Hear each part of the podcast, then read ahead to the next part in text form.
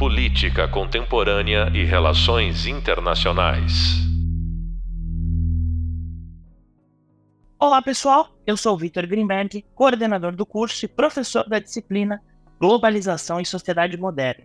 Se você está chegando por aqui agora, deve estar iniciando seu aprofundamento no tema iniciado na nossa quarta videoaula sobre medo, violência e a ideia de desglobalização, se isso é possível.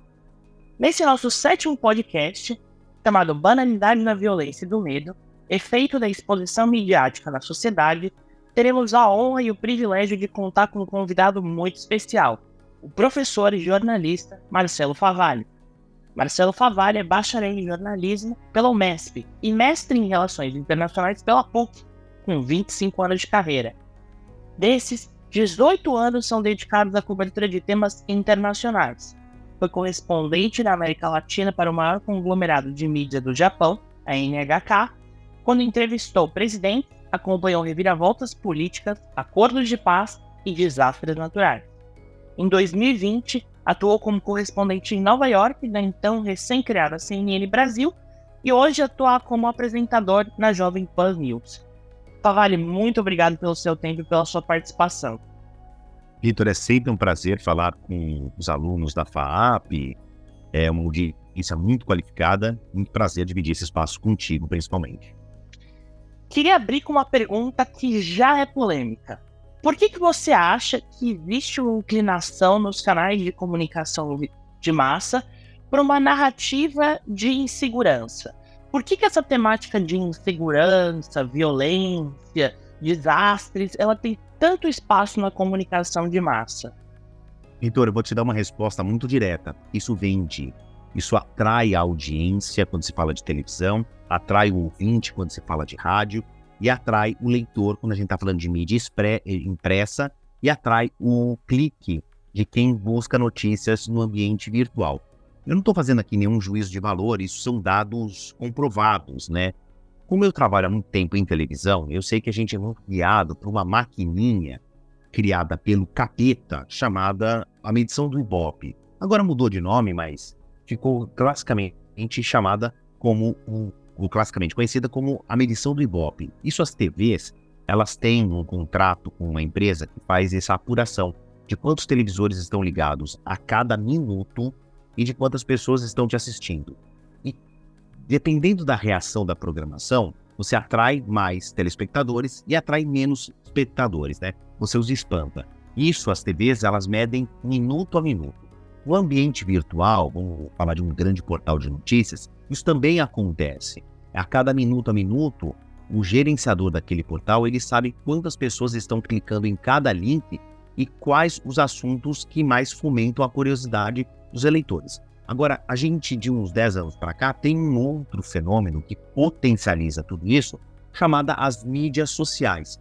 Isso gera engajamento. Agora, eu vou voltar aos princípios da sociedade.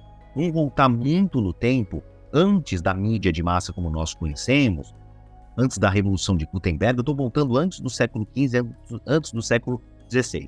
Aonde que eu quero chegar? A curiosidade humana sobre um fato absurdo, violento, catastrófico pertence à nossa essência. Então você pode perceber isso ao longo da história, que um papo entre pessoas de janela que falou: Menina, você viu a vizinha ali? Parece que está grávida do padeiro. Isso gera muito mais curiosidade do que uma discussão filosófica. Desde os princípios sociais em que a comunicação era boca a boca, janela a janela, uma conversa de porta a porta, até a evolução que nós temos hoje de mídias sociais, de mídias de massa de grande impacto. Então é o seguinte, essa o discurso que leva ou então uma notícia que mostra algo com teor de violência, com teor é, de catástrofe ou de algum nível de absurdo, isso gera a curiosidade humana. Agora, potencializado a mídia como nós conhecemos hoje, quer dizer, de trazer os fatos que acontecem minuto a minuto, a agilidade do processo jornalístico, existe uma tendência de atrair o leitor por meio dessas, vamos chamar assim, de narrativas do medo. Embora eu não concorde muito 100% com essa nomenclatura. Mas isso pertence, Vitor, à nossa essência humana. A gente observa isso ao longo da história e agora com a medição minuto a minuto de qual que é a atenção do é, telespectador, do ouvinte, do leitor, a gente consegue enumerar isso. Isso é, cai numa tabulação. A gente consegue fazer essa medição e uma percepção no que a gente, a gente conclui o que antes era uma, só uma percepção. Nesse sentido, acompanhando a construção da pauta internacional por tantos anos, você acha que apresentar essa ideia de perigo, dessa ideia de conflito, ela ajuda as pessoas a se engajarem com temas que não são da sua realidade imediata? Justamente porque tem aquele tabu de que as pessoas não são muito ligadas em assuntos internacionais. A gente gosta mais de entender aquilo que impacta o nosso dia a dia. Mas a gente tem visto a ascensão da pauta internacional nas comunicações, mas principalmente atrelada com esses perigos que estão circundando a comunidade internacional. Você acha que a veia é a mesma? Isso é uma percepção no que toca à redação? Olha, Vitor, essa tua pergunta, ela tem duas respostas. Eu vou pegar ao cenário que nós estamos vivendo hoje, né? Existem dezenas de guerras no mundo e duas que chamam particularmente a atenção do leitor que é o conflito Rússia e Ucrânia e muito mais recentemente a guerra de Israel contra o Hamas. Então, tendo em vista o que eu estava falando agora há pouco, que as pessoas se inclinam, chamam a isso chama a atenção de um público médio a lidar com esses temas aí de grande impacto com um teor de violência, é, a gente entende que existe uma resposta do público a isso. Eu falo especificamente porque eu tenho acompanhado tanto é, a cobertura de guerra minuto a minuto, praticamente, desde que os dois conflitos começaram, como eu estou dentro de grandes empresas de comunicação e vejo o que eu estava falando agora há pouco, a resposta do público. Então, de fato, percebam que eu vou pegar aí da minha área de maior conhecimento, os canais de notícia 24 horas que são exibidos tanto no YouTube, mas principalmente na TV a cabo brasileira. É, desde que começou a guerra de Israel contra o Hamas, esta é uma pauta quase que prioritária. Quando eu falo quase que prioritária, é quase que 24 horas os canais passaram a se dedicar a isso. Dois motivos. É um assunto importante, sem a menor sombra de dúvida. A gente não sabe quando vai acabar esse conflito, mas quando ele acabar, ele vai talvez repaginar é, o conjunto geopolítico da região, o Oriente Médio. E na mesma medida, isso aconteceu com a invasão da Rússia à Ucrânia. A gente não sabe quando essa guerra vai acabar, mas vai, vai haver um novo rearranjo, já está havendo um novo rearranjo de forças da geopolítica da Europa Oriental. Então, em primeiro lugar, cumpre a nossa, o, o, cumprir o nosso papel de mídia é informar o público de, das mudanças em que vão acontecer no mundo em que eles vivem e na era em que nós estamos é, colocadas na linha do tempo. A outra resposta é mercadológica. As TVs, né? Eu falo com o maior conhecimento de causa porque é onde eu estou inserido. As TVs elas vivem de publicidade e a publicidade ela está atrelada à audiência. Quanto maior a audiência, maior chance de você vender a publicidade. Como é que você atinge maior audiência? Você atende o seu público com aquilo que eles têm ou estão tendo de maior interesse. Isso explica o porquê um assunto específico fica ruminando nesses canais de news 24 horas, 7 dias por semana. É uma das explicações. Agora, também existe um compromisso nosso como mídia, Vitor, de mantermos é, o público muito bem informado. No caso de Israel e Hamas, a comunidade judaica aqui no Brasil, os descendentes israelenses, que têm laços muito fortes ainda com Israel, são muito numerosos em menor escala do que são os descendentes de ucranianos e russos aqui no Brasil. Então, uma das explicações para que os canais, as mídias de um modo geral, tenham mantido uma cobertura extensiva do conflito Israel contra o Hamas é também a ligação que nós temos, não só politicamente falando, economicamente falando, diplomaticamente falando, mas esses laços de cidadãos. Né? Então, isso gera um interesse é, numa segunda grandeza. Agora, indo para o cerne da sua discussão, se isso gera um engajamento. sem a menor sombra de dúvida. Nesse caso específico, que a gente está vendo uma segunda guerra assimétrica do Estado de Israel, que é muito rico, muito mais populoso do que as comunidades árabes ali dentro. Eu estou falando da faixa de Gaza e da Cisjordânia.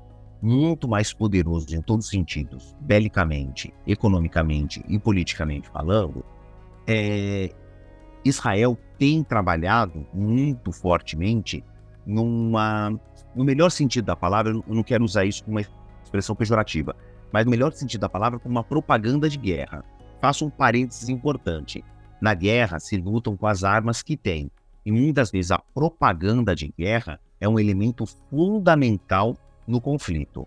Israel tem uma estrutura de comunicação vinda do exército, vinda do primeiro-ministro, vindo dos órgãos oficiais muito bem estruturada.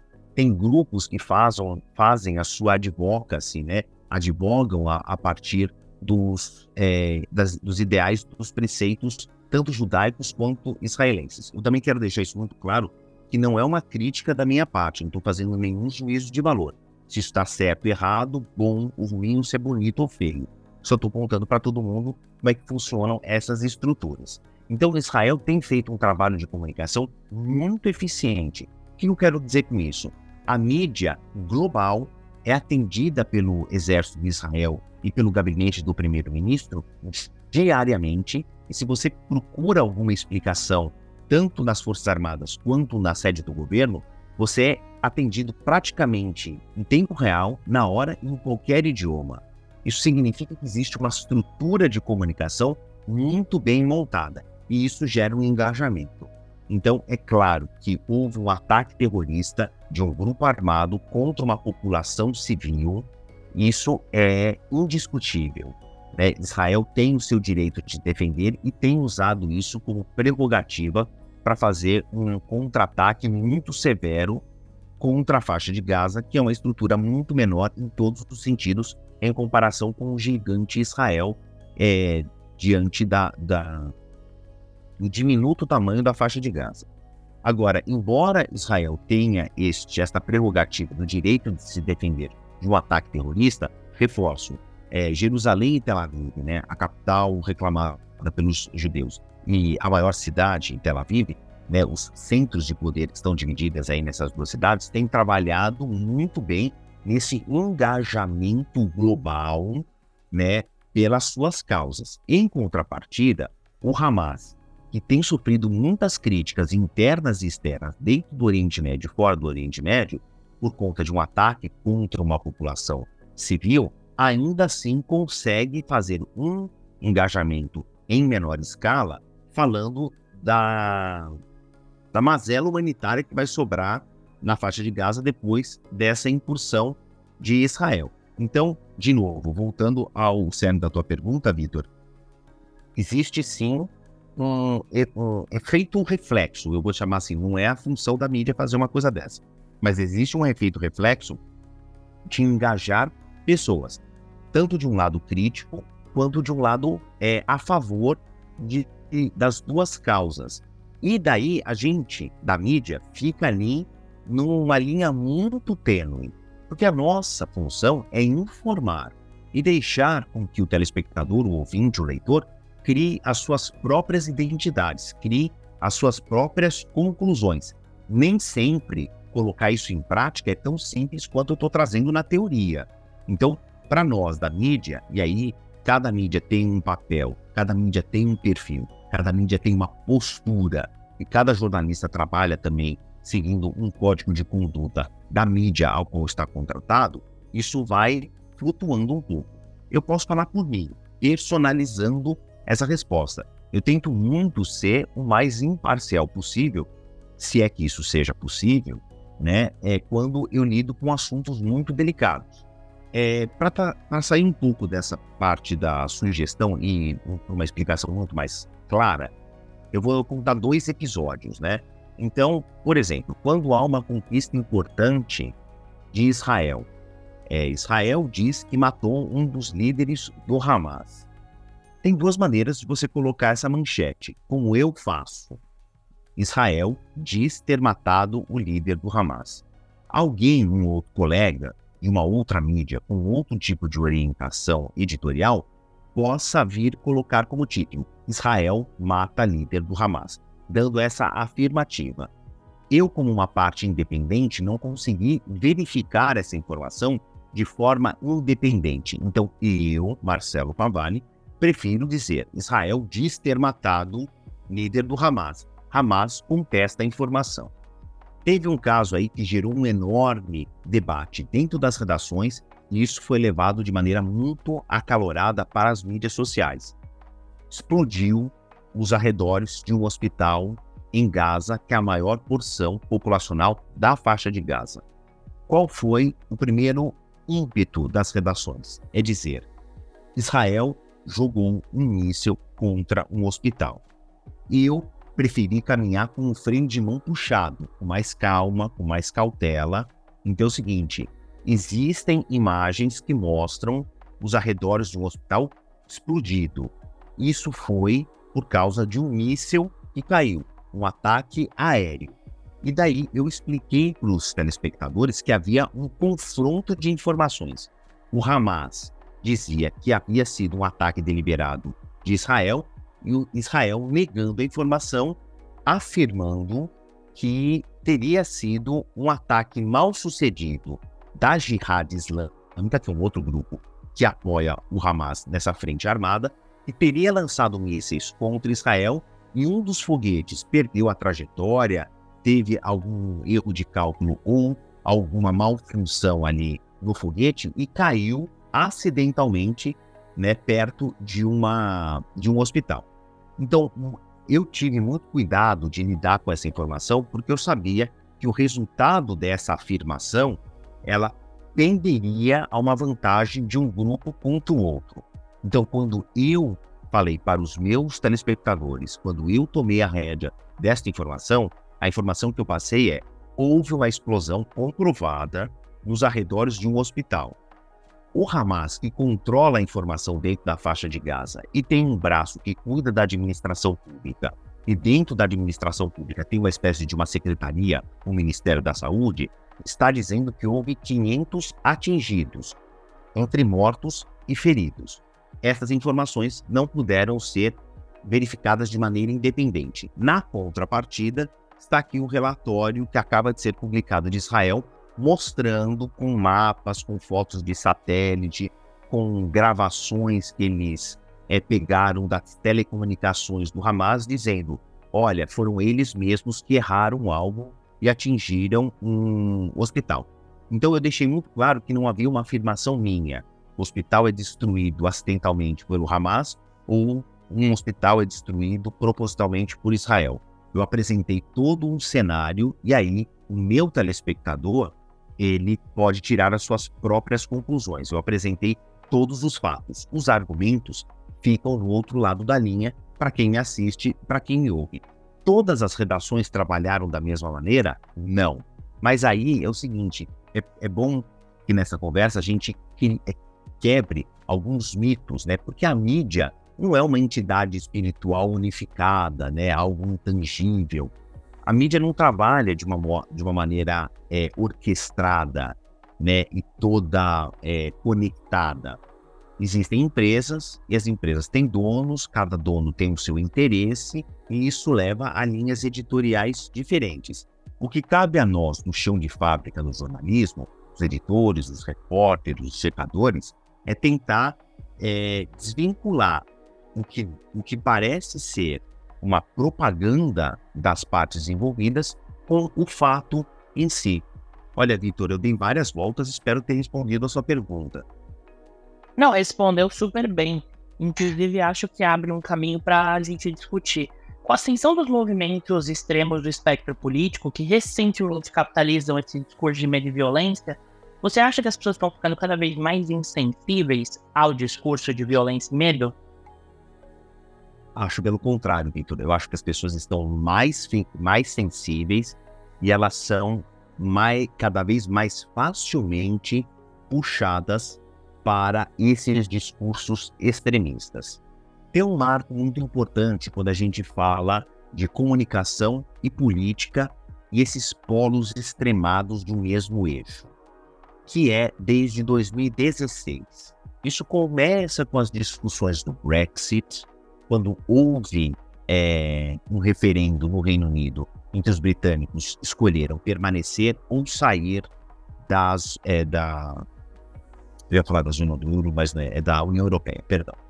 E por que, que eu, eu tenho isso como um marco? Também faz parte dos meus estudos acadêmicos, eu acompanhei isso dentro das redações, depois vim estudar esses fenômenos na parte acadêmica, Vitor, que é o seguinte: a partir destas discussões em 2016, no referendo britânico, a gente teve uma função importante das mídias sociais. E eu acho que aqui na nossa pauta ainda vai aparecer a expressão fake news, mas eu vou deixar mais para frente. Então, pela primeira vez, os acadêmicos que estudam a comunicação, na intersecção da, do estudo de política com comunicação, identificaram que existe um marco, um ponto importante, que é o referendo da União Europeia feito pelos britânicos, o Brexit. Por quê? Porque aí as mídias sociais elas serviram como catapulta, elas foram como ponta de lança para se semear, disseminar mensagens específicas, postagens é, estrategicamente elaboradas para grupos que foram previamente selecionados. E aqui fica um dado muito importante. Nem sempre estas postagens, estas afirmações, estas notícias para grupos estrategicamente selecionados foram notícias verdadeiras, foram informações convictas. É, vou te dar um exemplo. Falando aqui no campo das ideias, quando eu trago para o exemplo, fica mais fácil, né? Para convencer os britânicos ou aumentar a chance dos britânicos votarem pela saída do Reino Unido da União Europeia, selecionaram algumas cidades do interior da Inglaterra, e eu vou citar duas: Liverpool e Manchester, que nós conhecemos mais por causa dos Beatles que surgiram em Liverpool e por causa do futebol, do Manchester City, do Manchester United. Então a gente entende é, culturalmente essas cidades, mas que elas têm uma função econômica dentro da Inglaterra muito, muito importante. São bolsões industriais. Liverpool tem uma grande indústria naval, né, estaleiros são construídos navios em Liverpool. Em Manchester, Manchester tem uma grande parcela, uma grande porção da indústria automobilística da Inglaterra. O que isso tem a ver com o Brexit? Foram é, disseminadas informações ali para esses dois grupos de trabalhadores, operários dessas indústrias, nessas duas cidades, afirmando que a permanência do Reino Unido na União Europeia aumentaria o fluxo de poloneses para a Inglaterra e esses poloneses tirariam os empregos dos operários britânicos. Por que a Polônia? A Polônia, nos últimos 30 anos, cresceu exponencialmente na sua produção industrial. O operário polonês passou a ser uma mão de obra muito qualificada e mais barata do que a mão de obra inglesa. Mas isso aconteceu de verdade? Houve, está havendo nos últimos anos uma proliferação de poloneses dentro das linhas de produção da Inglaterra? Não está. Não está. Eles não chegam a 15%. Né? Os outros 85% são de é, trabalhadores ingleses. Então, esta mecânica de passar um discurso de medo para públicos específicos levou, Vitor, ao engajamento. Essas mensagens elas foram redistribuídas de maneira orgânica, porém previamente planejadas, né? Porque quem fez sabia, eu vou mandar para um grupo de trabalhadores, isso vai gerar um efeito de medo nessas pessoas e organicamente elas vão redistribuir para familiares, para amigos, até para pessoas de desafetos políticos para mostrar, tá vendo como eu tenho razão em defender a minha causa política? Este foi o primeiro cenário. Nós vimos a repetição desta mesma mecânica na eleição dos Estados Unidos que elegeu Donald Trump, na eleição brasileira que elegeu Jair Bolsonaro e, em, em certa medida, na eleição peruana que levou a filha do ditador Alberto Fujimori, Keiko Fujimori, a muito, muito perto de conseguir a presidência. ela perde para Pedro Castilho, alguém que vem aí de um histórico de extrema esquerda, de novo, a gente tem um embate entre os, entre os extremos. Estou saindo até do cenário que a gente conhece para mostrar para todo mundo que essa mecânica ela se repetiu em várias partes do mundo. Não estou falando só de Europa Ocidental, Estados Unidos e Brasil. Estou pegando aqui um vizinho nosso da América Latina que economicamente é muito importante para a região. No Peru aconteceu isso. Dissemina disseminações de informações que alavancaram muito a campanha de Keiko Fujimori. Então, é, o que eu quero dizer é que esse exemplo acabou se repetindo. Então, nós, na academia, passamos a ver como que as mídias sociais, o discurso de medo aplicado em populações específicas gera um efeito em cadeia organicamente e que acaba mudando alguns rumos de eleições. Nada disso que eu estou falando tem algum tipo de condenação minha. É um novo critério do jogo democrático, porque nada disso passa a ser ilegal diante das leis eleitorais dos países. Aqui no Brasil, você pode continuar fazendo é, campanha eleitoral pela internet. O que eu estou dizendo é o seguinte: é, passou-se a ter, passamos a ter mais uma estratégia nesse jogo. Você já deu um spoiler, mas eu acho que para a gente encerrar, acho que vale a pena bater nessa tecla que está bem repetida, mas igualmente relevante, que é a história das fake news, né? fake news, elas ajudam a capitalizar justamente nesse sentimento de medos e inseguranças. Então, como que você acha que uma pessoa, é, principalmente os nossos alunos, futuros analistas, podem se blindar dessas leituras mais personalísticas das, informações dispostas pela comunicação de massa e tentar fazer leituras mais críticas dos cenários? Já que independente do viés editorial, existe um rigor de apuração, existe é, muitas vezes alguma seriedade dentro desses veículos célebres. Como que a gente consegue se afastar e coletar o que é útil para a gente fazer uma análise séria do cenário, crítica, independente do viés editorial? Vitor, é, é, de novo, é uma resposta muito complexa e eu vou fatiá-la. Olhando eu vou repetir aí a tua expressão, né? Os veículos de mídia célebres, tradicionais, seguem uma lógica, né? Existe uma equipe de apuração, existe uma equipe de redação, existe uma equipe de edição, uma equipe de checagem e uma chefia editorial. São vários processos, são várias camadas para a gente chegar a um resultado que é muito difícil, que é a informação correta, precisa, checada e aquela que se mostram os dois lados. A exemplo do que eu falava agora há pouco de Israel disse uma coisa, o Hamas é, não confirma e vice-versa. Então, para a gente chegar nisso, são vários processos. O eleitor, o ouvinte, o telespectador, vê isso resumido numa frase. Mas para nós, do outro lado do balcão, que estamos produzindo essa notícia, Vitor, são horas de apuração, são, é um processo muito meticuloso.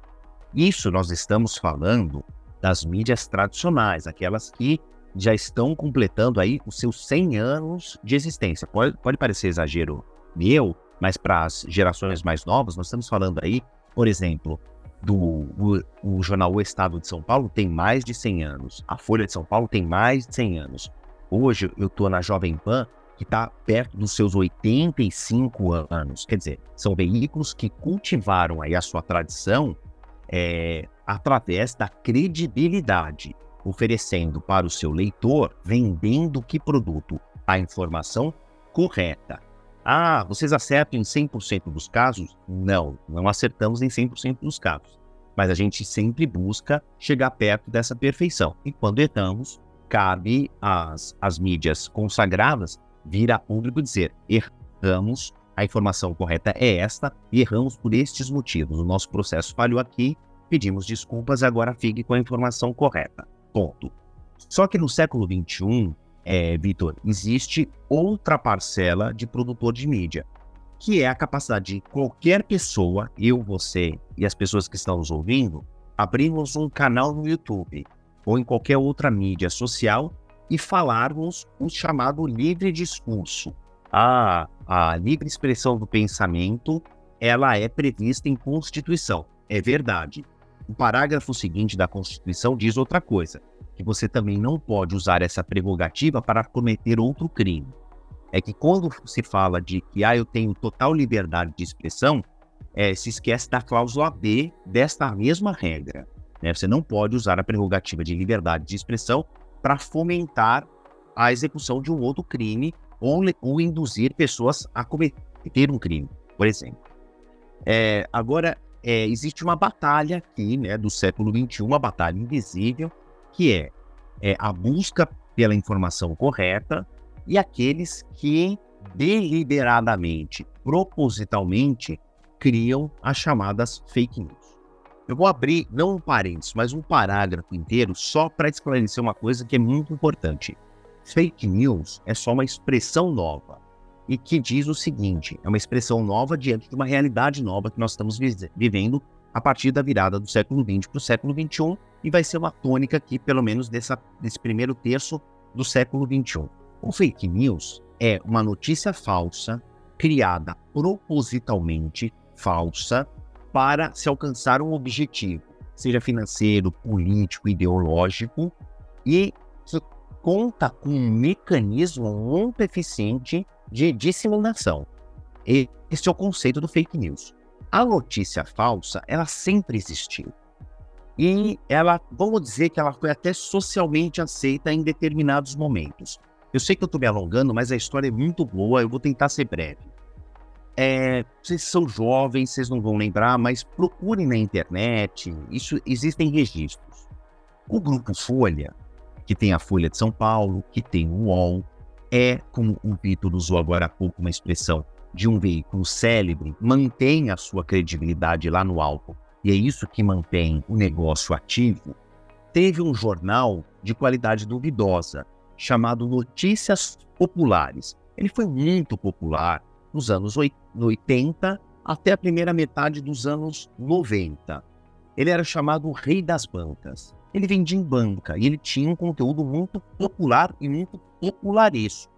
Era um jornal barato, não tinha assinatura, porque a Folha de São Paulo não interessava fazer assinatura desse jornal, porque ele vendia muito bem em banca e custava centavos.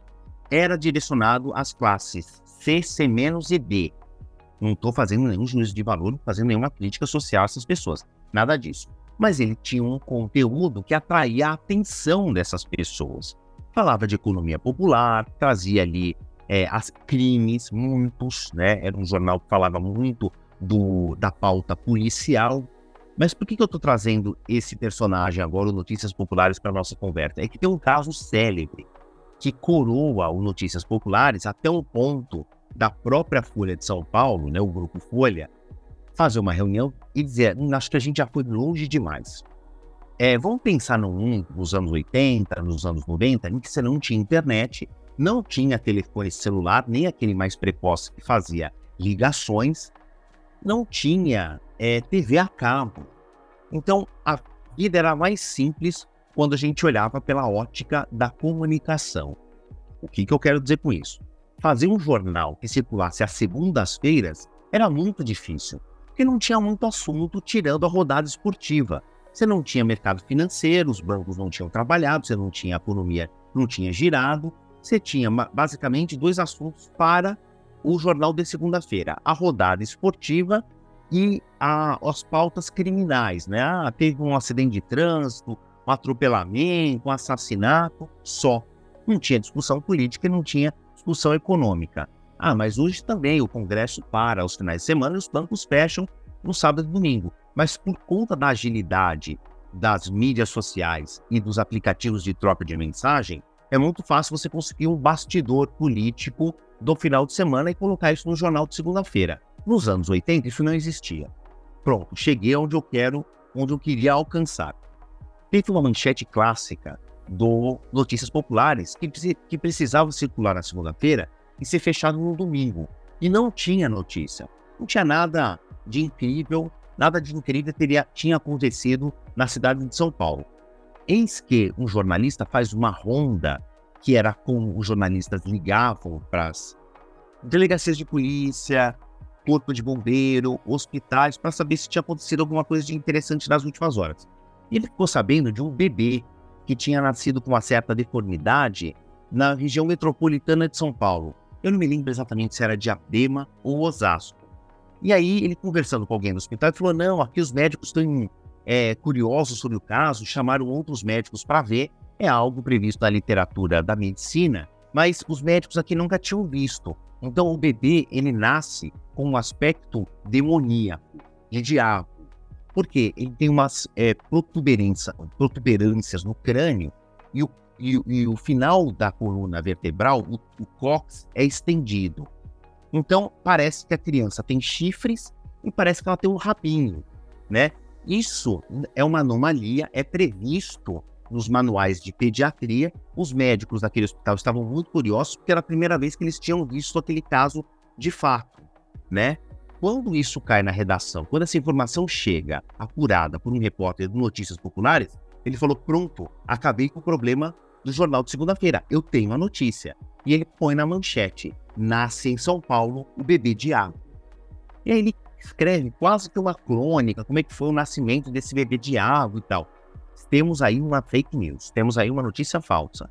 Ele cria ali toda uma coisa que os pais eram evangélicos, e tal, e, e, deram à luz a um bebê que parece o filho do demônio, o diabo, não sei o quê. Foi para as bancas e foi um sucesso de venda. Foi um sucesso de venda. Nos dias seguintes, as pessoas começaram a ligar para o jornal, escrever para o jornal, de novo.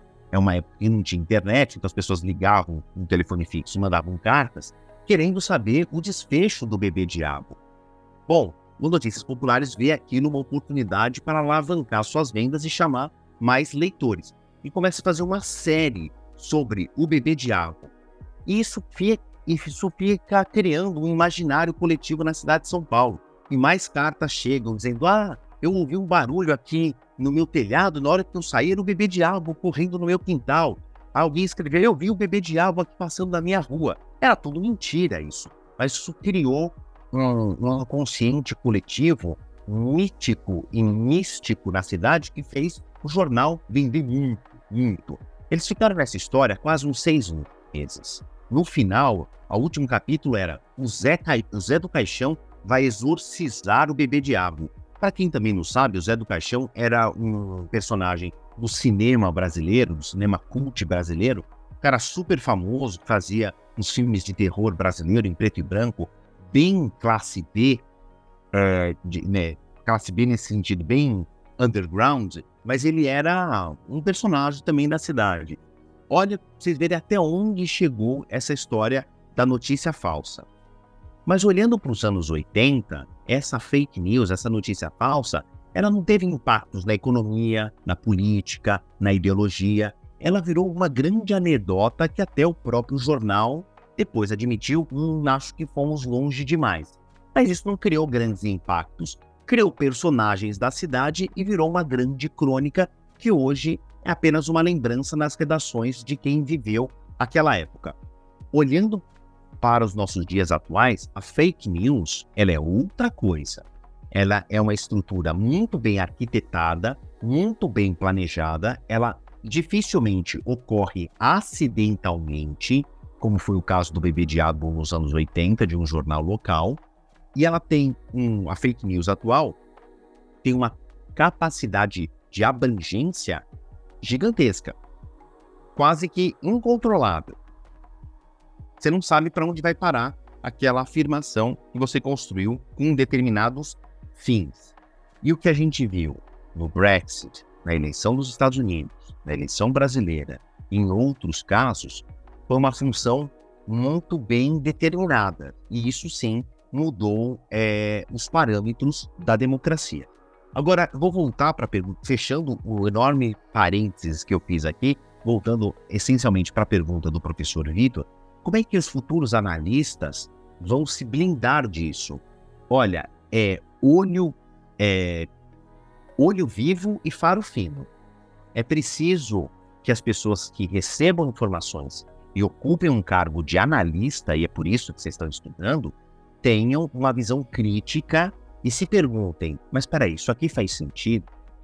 Isso aqui é verdade? Da onde vem essa informação?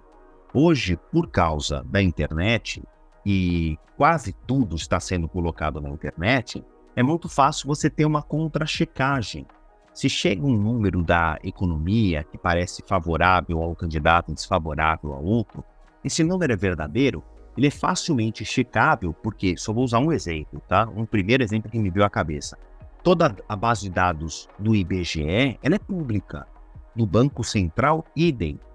Hoje, a conexão entre pessoas que estejam envolvidas em outros processos é muito simples.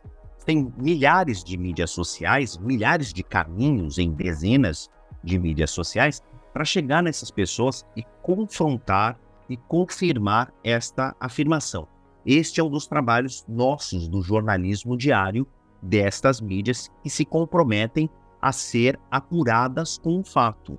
É, então, Vitor, se eu puder responder em uma frase qual é a sua. A, a, se eu puder responder numa frase a sua pergunta, como que a próxima geração de analistas vai ser capaz de se blindar do, do fenômeno das fake news, que só tende a aumentar, ainda mais com a inteligência artificial, é um, vai ser um mecanismo ainda mais sofisticado né, e mais difícil de pegar a criação de uma fake news, os nossos futuros analistas têm que ter um olho crítico muito bem afiado e afinado para saber, peraí, eu vou checar se isso aqui é verdade. A, a capacidade de checagem hoje, ela é, não é tão simples quanto fazer uma fake news, claro, mas ela existe. Né? Os canais são abertos, eles podem ser pesquisados pela internet, e se tiver alguém envolvido naquele processo, você consegue chegar a ele seja por Twitter, seja por Instagram, seja por é, LinkedIn. Então, essa é a minha principal orientação. Tenhamos olhos muito vivos para saber diferenciar o joio do trigo, Vitor. Vale, super obrigado por esse papo. Acho que foi muito rica a discussão, trouxe diversas é, questões muito relevantes para os nossos alunos poderem se atentar cada vez mais à construção desse tema no que toca às comunicações de massa, a construção do medo, o trabalho do medo e insegurança na, nas comunicações. Obrigado, Vitor, pela oportunidade. Espero ter contribuído para o debate. Estou sempre à disposição de vocês. Um grande abraço. E você que gostou desse papo, corre lá para o oitavo podcast. Afinal, quem tem medo da globalização então eu vou fazer algumas divagações e reflexões para tentarmos amarrar todas as nossas considerações aqui. Até mais!